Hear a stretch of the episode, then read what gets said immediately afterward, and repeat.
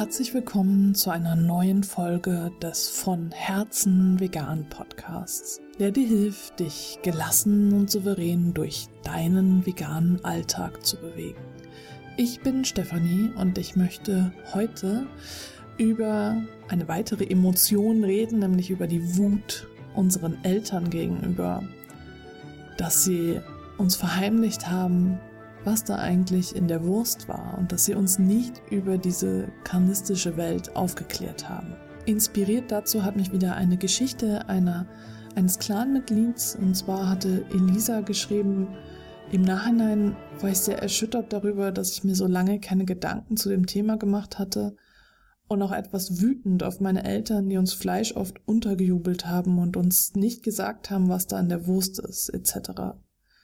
Eigentlich waren wir nämlich als Kinder da sehr sensibel, weil wir selbst auch Hasen hatten. Das möchte ich bei meiner Tochter anders machen. Das ist jetzt nur ein Ausschnitt aus ihrer Geschichte, wie sie vegan wurde. Diese Geschichten habe ich im Einfach Vegan Podcast vorgelesen. Also wenn du möchtest, hör doch da gerne einmal rein. Und genauso wie Scham normal ist, ist auch diese Wut unseren Eltern gegenüber, dass sie uns nicht gezeigt haben, uns nicht gesagt haben, worum es eigentlich geht, ist für mich auch eine ganz normale Emotion auf dem Weg hin in unser veganes Leben, also eine Übergangsemotion quasi.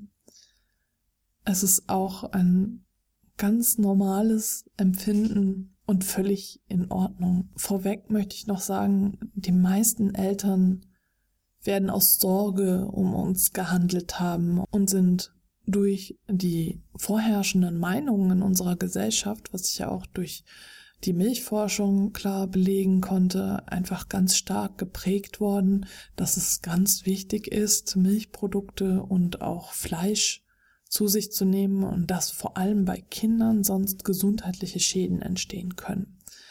Und das heißt, ihre Sorge hat sie wahrscheinlich dazu getrieben, Fleisch unterzujubeln, in Anführungsstrichen. Und ihr Selbstverständnis, ihr gesellschaftliches Selbstverständnis hat sie wahrscheinlich dazu gebracht, auch nicht zu erklären, wo das Fleisch denn herkommt, was da in der Wurst ist. Denn äh, der Kanismus ist ja ganz, ganz fest in unserer Gesellschaft verankert. Jetzt weiß ich natürlich in der einzelnen Situation nicht, wie die Eltern sind. Ich gehe jetzt erstmal verallgemeinernd davon aus, dass die meisten Eltern ihren Kindern nur Gutes wollen, das Beste fürs Kind und dass sie gerade in Bezug auf ihre Kinder sensibler sind, was diese ganzen Gesundheitsargumente angeht.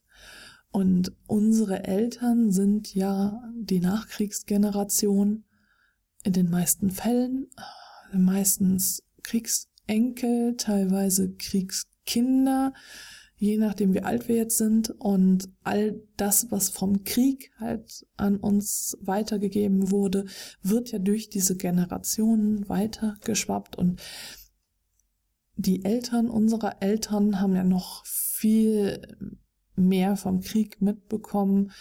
Und auch die Nachkriegszeit vor allem mit den Entbehrungen und diesem Wunsch äh, hin, ich will da jetzt raus, ich möchte gerne ein schönes Leben führen und zum schönen Leben gehört eben der Wohlstand dazu, ausreichend Essen, täglich Fleisch und Urlaub machen und all diese Dinge, dass man rauskommt und sich was gönnt.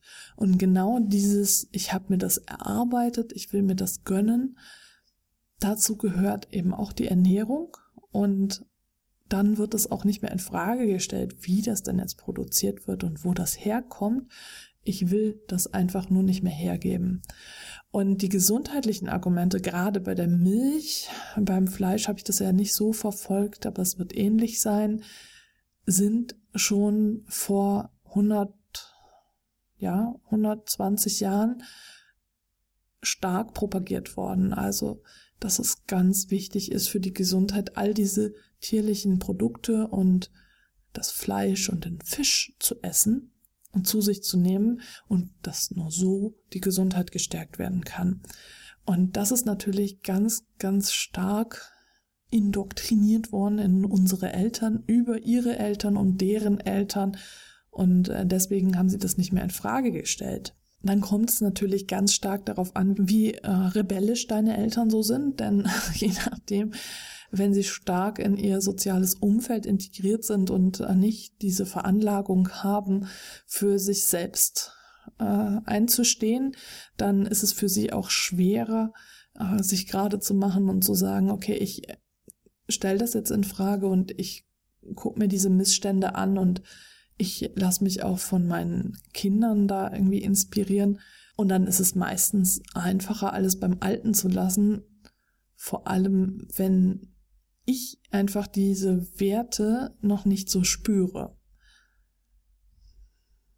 Und um jetzt nochmal auf die Wut zurückzukommen, ich denke, diese Wut ist auch eine ganz normale Emotionen, die wir spüren, wenn wir denken, warum hast du das nicht gesehen? Warum hast du mir das vorenthalten?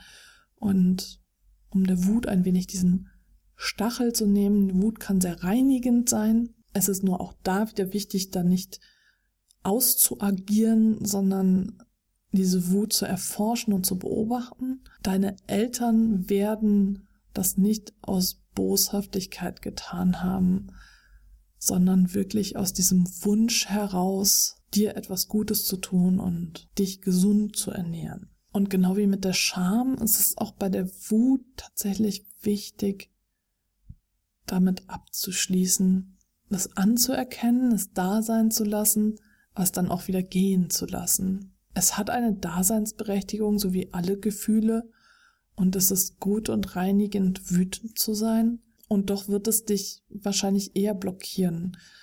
Ajahn Brahm hat da in seiner, in seiner Geschichtensammlung Die Kuh, die weinte, auch eine Geschichte zu, die ungefähr so geht, dass er äh, sich überlegt, äh, wenn er wütend ist, dass er so quasi ein Gericht in seinem Kopf abhält. Und normal ist es dann so, dass wir nur der Richter sind und äh, es für den Angeklagten keine Verteidigung gibt und dass wir Richter und Anwalt unserer selbst in einem sind und dann ganz viele Punkte anführen, die den Angeklagten für schuldig erklären. Und er hat dann äh, sich überlegt, dass er vielleicht dann doch nochmal äh, den Verteidiger zu Wort kommen lässt und hat sich dann Möglichkeiten zur Verteidigung überlegt. Und dadurch ist seine Wut dann verraucht.